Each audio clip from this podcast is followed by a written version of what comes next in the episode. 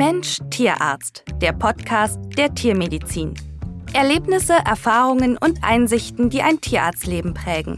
In diesem Podcast erzählen Tierärztinnen und Tierärzte von ihrer besonderen Leidenschaft zum Beruf. Ein Zeitdokument erlebter Geschichten der Tiermedizin. Heute mit Rolf Nathaus und Dr. Hermann Nienhauer.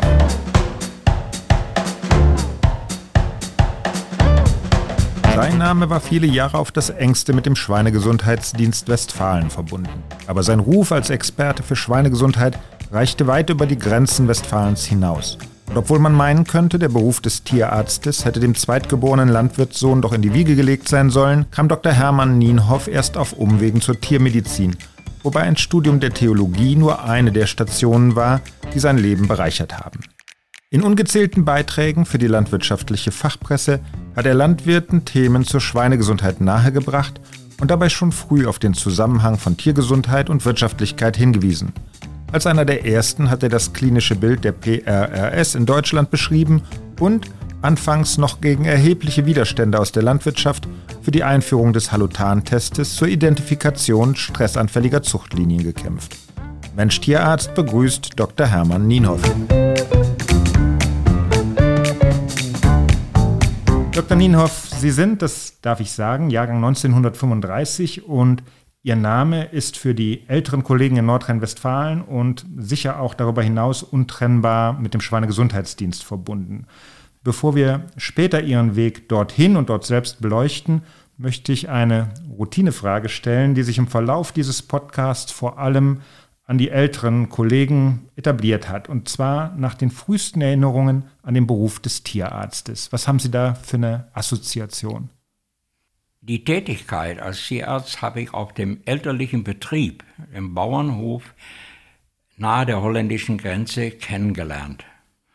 Und von daher hat mich die Tätigkeit schon fasziniert. Können Sie sich an den Kollegen erinnern, was der, äh, wie er auf dem Betrieb aufgetreten ist, was er da gemacht hat? Können Sie sich an eine besondere Szene erinnern? Doch sicher.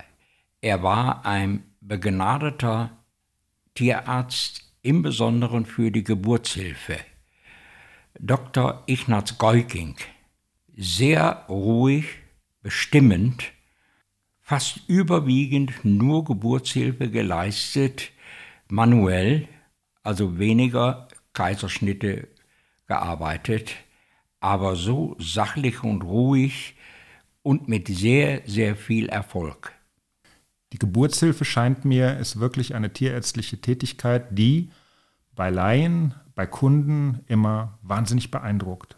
Ja, da ist das richtig? Da, da, leistet, da leistet man was, was Eindruck schafft, oder? Ja, das ist also praktisch das, das natürliche Erleben. Ja. Sie sind äh, zweitgeborener Sohn einer Landwirtsfamilie. Der Beruf des Tierarztes lag da eigentlich gar nicht so fern. Aber tatsächlich weiß ich, dass es da zunächst ein Studium der Theologie auf Priesteramt in Hannover gab. Und jetzt frage ich ein bisschen frech, was hat Sie da geritten? Wie sind Sie da hingekommen? Wieso ein zweitgeborener Bauernsohn, entweder wird er und bleibt der Bauernöhm oder er sucht sich eine reiche Bauerntochter, wo er einer heiraten kann, oder er muss studieren. Und in einem katholischen Elternhaus ist es sicherlich so, dass der Priesterberuf sehr hoch angesehen war und da wurde man mehr oder weniger reingeschubst. Ich habe dann in Münster Theologie studiert, Philosophie studiert, mit dem Philosophikum abgeschlossen noch ein Jahr weiter Theologie in der Schweiz studiert und dann bin ich zur Orientierung meiner selbst für ein Jahr 1960 nach Israel gegangen. Habe in Israel für ein halbes Jahr in einem Kibbutz gelebt, Hebräisch studiert, das Neuhebräische, und dann war ich noch für ein halbes Jahr in einem Benediktinerkloster. Und diese Selbstfindung hat dazu geführt, dass ich den Beruf des Priesteramts nicht mehr angestrebt habe. Danach lag dann das Studium der Veterinärmedizin als nächstes vor mir. Und das habe ich dann in Hannover im Schnelldurchgang erlebt. Das wäre meine Frage gewesen, wie Sie aus diesem Weg heraus die Kurve bekommen haben, sag ich jetzt, in, äh, in die weltliche Tiermedizin. Und aus Ihrer Sicht, äh, glaube ich, war es aber dann sehr bereichernd, eine bereichernde Zeit, die man auch nicht als Verlust buchen würde. Wahrscheinlich nie im Nachgang, oder? Nie im Leben. Ein Studium Theologie und auch Philosophie und Auslandserfahrung in einem Land wie Israel prägt jeden Menschen. Sie haben dann Veterinärmedizin in Hannover studiert. Sie sagen gerade im Schnelldurchgang. War es verkürzt oder waren Sie sehr fleißig? Nein, ich habe nur keine Pause gemacht. Und wenn ich das richtig weiß, auch als Bremser in der Rinderklinik gearbeitet. Ist das richtig? Ja, sehr lange. Ja. Äh, fast äh, vier Semester lang, also mehr oder weniger das ganze klinische Studium als Bremser in der Rinderklinik gearbeitet. Und wenn ich es richtig weiß, war das dann auch die Zeit des äh, großen Rosenberger. Das ist heute noch jedem äh, ein Begriff, denke ich, auch den jüngeren Studierenden. Und wer noch alte Ausgaben zur klinischen Untersuchung des Rindes hat, findet sie da tatsächlich auf zahlreichen Fotos. Ja, das hat mir der Hendrik erzählt. Ja, das stimmt. Ja. Und zwar in, der, in dem Buch Die klinische Untersuchung des Rindes von Rosenberger, in Wahrheit zu 90 Prozent erarbeitet von Professor äh, Stöber. Und mit dem hatte ich ein sehr, sehr gutes Verhältnis. Und äh, der hat mich dann immer wieder rangeholt, sogar zu Untersuchungen, aber auch dann nachher für Fotoshootings.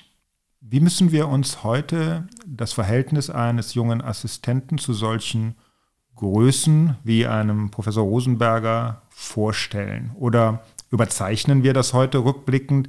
Wie ist er damals aufgetreten? Das Verhältnis von Professor zu Assistenz, Tierarzt und Student war mit Sicherheit ganz anderes, als das heute ist. Viel weniger persönlich, vermute ich, weniger verbindlich. Wie erinnern Sie sich? Verehrt habe ich äh, Professor Stöber. Und äh, er hat mich getrimmt für die klinische Untersuchung des Rindes von A bis Z. Und das persönliche Verhältnis ist bis weit in sein Lebensalter hinein bestehen geblieben. Wenngleich vielleicht früher mehr Distanz war zwischen Professor und Assistent, ähm, trotzdem sagen Sie gerade, hat das Verhältnis in diesem Fall weit ins Alter reingereicht. War sowas dann doch trotzdem üblicher, als es vielleicht heute ist, dass man noch lange Kontakt hält? Äh, das war überhaupt nicht üblich, aber das kam durch die lange Zeit als Bremser in der Rinderklinik zustande. Zwischen Studenten und Professoren hat es immer Abstand gegeben. Ja. Sie haben dann bald nach dem Studium den Weg zum Schweinegesundheitsdienst gefunden. Es gab dann noch eine Station in Telchte, ist ja, das richtig? Ja. Ähm, das war der normale Einstieg in ja. die Assistenzzeit. Wie lange hat das ge gewährt äh, und wann war das? Man bekam ja erst die Approbation, wenn man sein Studium abgeschlossen hatte, nachdem man ein halbes Jahr Praktikantenzeit abgeleistet hatte. Danach bekam man die Approbation und konnte dann als Assistent mitarbeiten. Ah ja, aber dann hatte man schon alle Prüfungen abgelegt und dann war nur noch das Praktikum äh, Voraussetzung für den Einstieg. Äh, für die Assist Zulassung, ja. für die Approbation. Und äh, danach habe ich äh, gesehen, dass die Praxis mit Geld verdienen nicht mehr meine Welt war. Der Weg zum Schweinegesundheitsdienst als Alternative zur Freiheit dann doch des niedergelassenen Praktikers. Wie viel Freiheit das ist, das äh, können wir gleich am Beispiel dann des, der Tätigkeit im Schweinegesundheitsdienstes nochmal diskutieren und auch in Frage stellen. Aber Sie haben für sich gesagt, als Niedergelassener mich durchkämpfen will ich nicht. Ja, ganz ja. eindeutig. Was war damals in dieser Zeit schon so schwer? Waren es die wirtschaftlichen Rahmenbedingungen oder ähm, war es die permanente Auseinandersetzung mit den Kunden, die man vor Augen hatte? Die Praxisorganisation, was hat Sie da konkret abgeschreckt? Praxisorganisation und das totale kommerzielle Denken, was mir fremd war.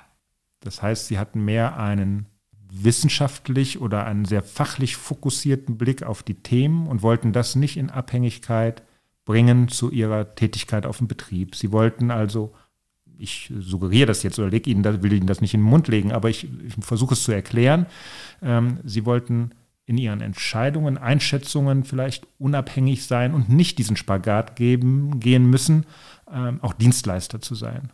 Verstehe ich so richtig? Ist richtig verstanden. Ja. Wie haben Sie während Ihrer aktiven Zeit aus Ihrer Position und Aufgabe im Schweinegesundheitsdienst heraus die Zusammenarbeit umgekehrt dann mit den niedergelassenen Kollegen empfunden, die eben diesen Spagat auch äh, nicht selten gehen müssen? Hat das immer gut funktioniert oder gab es da viele Reibungen? Anfangs gab es Reibungen, weil man auf Seiten der praktizierenden Tierärzten eine Konkurrenz gefürchtet hat. Da aber von Anfang an im Schweinegesundheitsdienst absolut jegliche Tätigkeit praktizierender Art oder auch Medikamentenabgabe obsolet war, gewann man nach und nach das Vertrauen sowohl der praktizierenden Tierärzte, vielleicht noch ein gewisses Ressentiment bei den Amtstierärzten, weil sie auch dort Konkurrenz fürchteten, aber das hat sich sehr schnell gelegt. Sie haben eben anfangs gesagt, und da muss ich jetzt passen, was die Historie des Schweinegesundheitsdienstes äh, angeht. Vielleicht helfen Sie mir da kurz auf die Sprünge. Der Schweinegesundheitsdienst war und ist eine Institution der Landwirtschaftskammer äh, immer gewesen. Richtig? Wie, wie alt ist der Schweinegesundheitsdienst hier in Nordrhein-Westfalen? Die Gesundheitsdienste sind schon Anfang des 20. Jahrhunderts schon gegründet worden, vornehmlich erstmal zur Bekämpfung der Tuberkulose und auch der Maul- und Klauenseuche. Dort in der Zeit waren die Aufgaben der Amtstierärzte noch mehr und mehr auf reine Tierseuchenbekämpfung äh, beschränkt und die Tuberkulose auch. Aber trotzdem war die Landwirtschaft schon eingebunden. Und es hieß ja auch Tiergesundheitsamt. Es waren also auch bei der Landwirtschaftskammer eben die amtlichen Aufgaben mit angesiedelt. Sie haben sich zumindest zumindest zwei Themen während ihrer Zeit im Schweinegesundheitsdienst äh, einen Namen gemacht. Wir haben eben im Vorgespräch, das ich aber auch aufgezeichnet habe, von, von daher kann ich auf einiges zurückgreifen, äh, wir haben ein paar Sachen erwähnt. Aber das eine ist unter anderem die klinische Beschreibung des PRS-Syndroms. Äh, da gehörten ja. Sie zu den ersten, die es klinisch beschrieben haben. Und das andere ist die maligne Hyperthermie beim Schwein. Und in unserem telefonischen Gespräch vor einigen Wochen haben Sie mir ganz eindringlich gesagt, Herr Nathaus, das mit der Hyperthermie und was dem zugrunde liegt, das war eigentlich eine Qualzucht. Und ich hatte damals sofort den Eindruck, dass Ihnen dieses Thema etwas am Herzen liegt, dass Sie heute dieses Thema auch noch sehr beschäftigt. Und bevor wir darauf zu sprechen kommen, interessiert mich als Schweinepraktiker aber ganz kurz, wie sich die ersten Fälle der PRS dargestellt haben und was das auf den Betrieben und unter den Kollegen ausgelöst hat. Vielleicht für die äh, Kollegen, die mit der Schweinepraxis und den Erregern nicht viel am Hut haben. PRS äh, löst heute im Wesentlichen Spätabort und Atemwegsinfektionen in der Mast aus und das in mittlerweile sehr unterschiedlicher Ausprägung, weil sich das Virus verändert hat und wir natürlich äh, unterschiedliche Immunstatus in den Betrieben haben, von geimpft über infiziert. Das heißt, die Klinik äh, ist nicht mehr so eindeutig, aber damals muss es im Klartext in den Betrieben ja ziemlich gewumst haben. Wie haben Sie das in Erinnerung? Sehr gut in Erinnerung. Es war Ende 1989, Beginn 1990. Die ersten Fälle wurden mir von praktizierenden Tierärzten gemeldet und von Schweinezuchtbeständen, dass also Spätaborte aufgetreten waren, die Sauen blau-rote Verfärbungen an den Ohren hatten, das äh, Lungensystem, die Hustenerkrankungen standen in der Zeit noch im Hintergrund, aber das Abortgestehen äh, stand im Vordergrund. Nachdem ich mehrere Betriebe besucht hatte, kam mir das suspekt vor und ich erinnere mich sehr genau. Am 2. Januar 1990 habe ich Professor Bollwan angerufen. Den durfte ich immer morgens kurz vor sieben vor der Klinik äh, anrufen. Gab es eine Audienz sozusagen? Eine, ja, das war, weil ich zudem auch ein sehr gutes Vertrauensverhältnis hatte. Und da sagt der Nino, stimmt das? Ich sage, das stimmt. Zwei Tage später war er mit einem ganzen Stab bei mir hier und ich habe ihm die ersten klinischen Fälle vorgeführt und gezeigt. Und er sagte, Ninos, Sie haben recht. Zu der Zeit war es aber noch so, dass von Bakum aus gesagt wurde, als sie davon hörten, diese Krankheit wird uns in Niedersachsen nie erreichen. Wobei wir nur geschmunzelt haben, gedacht haben, ein Virus lässt sich nie und nimmer bremsen. Interessant in dem Zusammenhang ist auch, ich hatte immer sehr gute Kontakte nach Holland hin. Und meinen Freund Martin de Jong habe ich angerufen und habe ihn gefragt, kennst du das?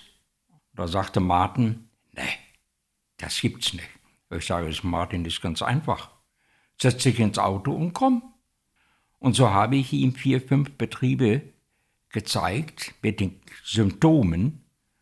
Er sagte, nee, das gibt's bei uns nicht. Und zwei Wochen später rief er an und sagte, Hermann, bei uns rauscht das durch die Betriebe genauso wie bei euch. Sie müssen mir jetzt ein bisschen fachliche Nachhilfe geben. Wie war das zu der Zeit in den USA? Gab es da schon PRS oder ist das viel später gekommen? Äh, nein, das gab es auch. Ja. Dort hatte ich auch seit 1976 enge Kontakte äh, nach Worthington, die übrigens bis heute noch bestehen. Und äh, die hatten ähnliche Symptome, wussten aber auch nichts damit anzufangen. Und die Entdeckung des Virus, die Identifikation des Virus, ich stelle mir aus der Sicht heute vor, dass damals doch bei den Seuchenbekämpfern alle Alarmglocken geschrillt haben müssen. Und ähm, heute leben wir mit PRS als einer nicht melde, nicht anzeigepflichtigen Infektionskrankheit, einer Viruserkrankung, gegen die gut ein Impfstoff äh, besteht, aber dass die Einordnung dieser Erkrankung so ganz anders stattgefunden hat. Welchen Grund gibt es dafür im Vergleich äh, zu einer Schweinepest? Lässt sich das erklären? Es fällt mir schwer, das zu erklären. Vielleicht eine Erklärung möglich dadurch, dass relativ schnell ein Impfstoff entwickelt wurde und da von Seiten der Behörden dann gesagt wurde, man kann sich dann auch selber schützen. Äh, korrigieren muss sich aber insofern, dass in für ein, zwei Jahre doch Beihilfen äh, gegeben wurden über die Tierseuchenkasse für Betriebe, Sauenbestände, die hohe Verluste hatten. Das heißt also, die staatlichen Behörden haben dort schon äh, reagiert. In der Anfangszeit dann. Ja. Nun zur Malignienhyperthermie. Ich vermute, dass das Syndrom heutzutage in der Vorlesung eine Randnotiz ist, wenn überhaupt. Lassen Sie uns daher kurz bitte erklären, worum es geht. Was, was steckt hinter dem Maligne-Hyperthermie-Syndrom, hinter diesem Begriff? Aufgetreten meist nur in Mastbeständen, bekannt dort als Bananenkrankheit, als Stresssymptom, Kreislaufversagen. Die Schweine waren auf, so gezüchtet auf Fleisch, Fleisch, Fleischproduktion und äh, damit über die belgische Pietreng-Rasse reingebracht eine unheimliche Fleischhülle. Verluste traten dann auf beim Transport der Schlachtschweine vom Bauernhof zum Schlachthof in Höhe von 1,5 Prozent. Das interessierte den Landwirt relativ wenig, weil die Schweine damals alle für den Transport versichert waren.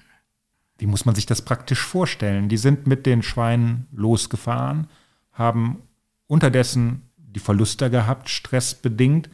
Am Schlachthof dann wurden lebende Schweine abgeladen, ja. die Toten dort beseitigt ja. oder wieder mitgenommen? Nein. Nein, die lagen da rum. Lagen an der Seite rum und wurden entsorgt. Ja. Dann kam noch eines dazu. Beim Umsetzen von Läuferschweinen, mehr oder weniger, musste jedes Ferkel beruhigt werden mit Stressnil oder Chlorpromazin. Das führte auch dazu, dass die praktizierenden Tierärzte ja auch relativ wenig Interesse daran hatten, diesem Symptom äh, zu begegnen. Auf der anderen Seite waren natürlich die staatlichen Behörden, äh, sprich Veterinärämter, auch nicht daran interessiert, weil es keine definierte seuchenhafte Erkrankung war. Und dort blieb ein freies Feld, in dem sich der Schweinegesundheitsdienst äh, Arbeit suchen konnte. Sie haben also agiert zwischen diesen drei Positionen. Die Landwirtschaft als Branche sagt, wir wollen nichts ändern, weil das mit wirtschaftlichen Verlusten verbunden ist. Wir wollen hohes Fleischmaß haben. Der Tierarzt war da, der das Strassenil verkauft. Und dann gab es die Amtsveterinäre, die sagten, wir wissen das als Syndrom gar nicht einzuordnen. Richtig. Und da sind Sie reingestoßen. Da sind wir reingestoßen und äh, das Schlüsselerlebnis war, dass ich auf einem Kongress in USA 1976 den Halodan-Test kennengelernt habe, der schon in Holland in Anfängen praktiziert wurde durch Professor Eikelenbohm. Dann habe ich Herrn Professor Eikelenbohm gebeten, dieses Verfahren mal bei uns in einem Betrieb an der Grenze in Ahaus vorzuführen. Dazu eingeladen hatte ich die Fleischindustrie, die Schweinezüchter, äh, Organisation der Landwirtschaft, der Landwirtschaftskammer, um denen das auch vorzuführen. Diese Vorführung an Schweinen war so überzeugend, dass es zum Nachdenken in der Zucht geführt hat. Und dort war es äh, Dr. Schneider, der Geschäftsführer des Schweinezuchtverbandes, der eine positive Reaktion gezeigt hat und gesagt hat, anfangen. Der dann die Trendwende eingeleitet hat. Da wurde die Trendwende eingeleitet. Erläutern Sie vorweg bitte noch mal kurz den Halotan-Test, auch für die Hörerinnen und Hörer, die das mal gehört haben, aber eigentlich nichts damit äh, anfangen können. Was, was ist da passiert? Was hat man mit dem, wie hat er diagnostisch funktioniert? Es waren Narkosegeräte. Interessanterweise habe ich mir die Auslaufmodelle an äh, der Universitätsklinik, an der Anästhesiologie in Münster hier besorgt. Sauerstoffgerät dazu, eigene Maske, die ich bei den Holländern gesehen hatte, den Schweinen aufgeführt, und ein Halotan-Sauerstoffgemisch wird mit einer Maske den Ferkeln etwa im Gewicht von 15 bis 20, 22 Kilo äh, verabreicht und nach wenigen Sekunden bis zu einer Minute kommt es zu einem Rigor, das ist eine totale Versteifung. Wenn man nicht aufpasst, führt das dann natürlich auch bei diesen Ferkeln zum Tode. Und ich darf auch ruhig sagen, dass im, in den ersten Monaten ich fast keinen Zuchtbetrieb verlassen habe, wo ich nicht ein oder zwei Ferkel umgebracht habe. Trotzdem war die Schweinezucht überzeugt davon, dass es der richtige Weg ist, um von dieser verlustreichen Schweinekrankheit äh, Abstand zu nehmen. Also vom Konzept her wurden anfällige Linien über den Halotantest äh, erkannt, identifiziert ja. und dann aus der Zucht herausgenommen. Ja, die anfänglichen Samenlinien aber wurden kaum getestet. Wurden äh, nur dann die nicht mehr anfälligen Samenlinien, die wurden zur weiteren Zucht benutzt. Und äh, das hat natürlich eine lange Zeit gedauert, aber nach etwa sechs Jahren waren wir so weit, dass die Verluste, Transportverluste bei nahezu gleich null lagen. Hat die Branche das geschätzt? Hat man, ich will nicht sagen, Ihnen gedankt, aber haben Sie für die Arbeit äh, an diesem Thema Wertschätzung empfunden oder Wertschätzung bekommen? Doch, das kann ich schon wohl sagen. Auf Seiten der Zucht, nach anfänglichen Widerständen, äh, war doch die Zucht überzeugt, dass es der richtige Weg war.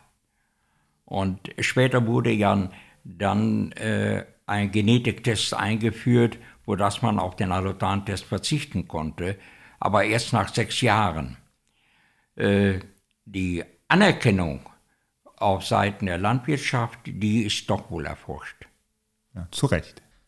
Herr Dr. Ninov, Sie haben schon früh Beiträge für Leser landwirtschaftlicher Fachzeitschriften äh, verfasst und das schon Anfang der 70er Jahre, während andere Tierärzte durchaus noch damals vielleicht die Einstellung hatten, den Landwirt darf man nicht zu schlau machen. Ähm, wie, ordnen sich, wie ordnen Sie das selber ein? Hat Ihnen das immer Freude gemacht, äh, da weiterzubilden, den Landwirt auf Ihrem Weg äh, des Erkenntniszugewinns mitzunehmen? Doch, das hat mir sehr viel Freude gemacht, weil ich davon überzeugt war, dass man auch Missstände äh, in der Schweinehaltung und in der äh, Zucht äh, begegnen muss. Äh, auch in Bezug auf Hygiene. Was sicherlich für die Landwirte auch von Interesse war, dass ich die finanziellen, wirtschaftlichen Vorteile bei Erkrankungen, etwa bei Parasitosen, auch mit in das Kalkül hineingebracht habe. Zu der Zeit war es noch so, dass Parasitologen beispielsweise sich um die wirtschaftlichen Verluste durch etwa Askariden, Spulwürmer überhaupt keine Gedanken gemacht haben. Das war für einen Wissenschaftler äh, nicht standesgemäß, wirtschaftlich zu denken. Und diese wissenschaftliche äh, Umsetzung in das Wir oder das Wirtschaftliche mit in das Kalkül der Parasitosen hineinzubringen, das war eine Aufgabe, die ich auch in der landwirtschaftlichen Presse wahrgenommen habe. Und das bedeutet ja ganz konkret, dass Sie dann schon zu dieser Zeit vom Einzeltier abstrahiert haben auf die Gruppe, auf den Bestand und ganz früh eine Form der Bestandsbetreuung praktiziert haben und die gleichen Ansätze verfolgt haben, wie wir heute, äh, gesunde, leistungsfähige Bestände äh, zu begleiten und äh, den Landwirten dann auch wirtschaftlichen äh, Erfolg zu ermöglichen. Sicherlich war das eine Form der Bestandsbetreuung.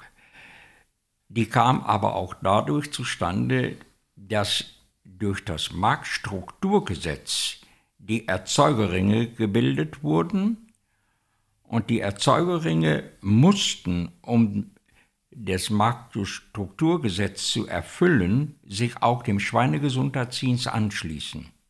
Meine Arbeit im Schweinegesundheitsdienst habe ich auch immer eng verbunden mit der Arbeit der Erzeugerringe, beispielsweise Erzeugerring Westfalen.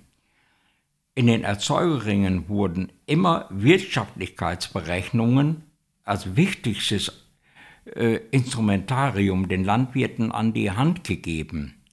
Und so hatte ich immer die Verbindung praktisch zwischen Leistungsparametern und Gesundheitsstatus der Betriebe und konnte diese Verknüpfung natürlich auch dann in den Publikationen deutlich machen. Gab es damals schon den für die Tierärzte heute so ärgerlichen Tierarztkostenpreisvergleich? Oder ist es später gekommen? Nein, das gab es damals auch schon. Ja. Das haben Tierarztkosten je Sau und Jahr. Ja. Das war damals auch genannt. Und ich habe dort auch äh, schon eine Doktorarbeit betreut, Peter Scholten, der untersucht hat, äh, wie sich Impfmaßnahmen in Sauenbeständen auswirken auf die Tierarztkosten und durch gezielte und sorgfältige Impfmaßnahmen im Saumenbereich und Ferkelbereich konnte in dieser Dissertation festgestellt werden, dass in gut geimpften Betrieben die Tierarztkosten geringer waren als in den schlecht geführten Betrieben. Und das ist ja eine ganz wesentliche Erkenntnis, an der wir auch heute immer noch laborieren, äh, dass wir den Landwirten den, den Benefit von Maßnahmen ähm, deutlich machen müssen und nicht nur äh, vordergründig Kosten produzieren. Also der Kunde muss ja verstehen, dass die Maßnahmen hinten raus sich rechnen. Und das hat man damals schon gemacht. Das haben wir gemacht, das ist klar. Aber da muss ich auch ehrlich sagen, war eine hervorragende Zusammenarbeit mit den Erzeugerinnen Westfalen gegeben. Dr. Ninov, ich habe im Kopf, dass Sie immer gerne gereist sind, mit dem Wohnmobil unterwegs waren und das nach Verlassen des Schweinegesundheitsdienstes auch intensiv betrieben haben. Wie schwer fiel Ihnen der Übergang in den beruflichen Ruhestand, wo Sie doch so mit Herz und Seele Tierarzt waren und auch immer noch sind? Ich glaube, sowas, das Denken äh, lässt man nicht sein. Konnten Sie gut loslassen, als die Zeit am Schweinegesundheitsdienst vorbei war? Das ist wie mit dem Rauchen. Eine Kopfsache. Kopfsache.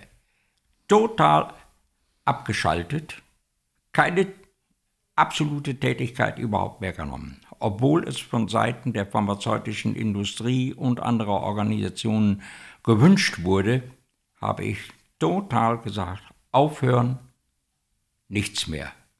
Und habe mich der Familie gewidmet und das war's. Und bin sehr, sehr froh und glücklich darüber. Und hatte die große Chance, dass ich Freunde in den USA im Winter besuchen konnte, Kollegen, mit denen ich früher schon sehr engen Kontakt hatte, die ich dann jeden Winter über in Arizona für zwei bis drei Monate besucht habe. Das war eine gute Alternative, auch zum Das Schweinestall. war super. Dr. Nino, ich danke Ihnen ganz herzlich für das Gespräch, hat mir viel Freude gemacht und ich wünsche Ihnen für die Zukunft alles Gute. Danke.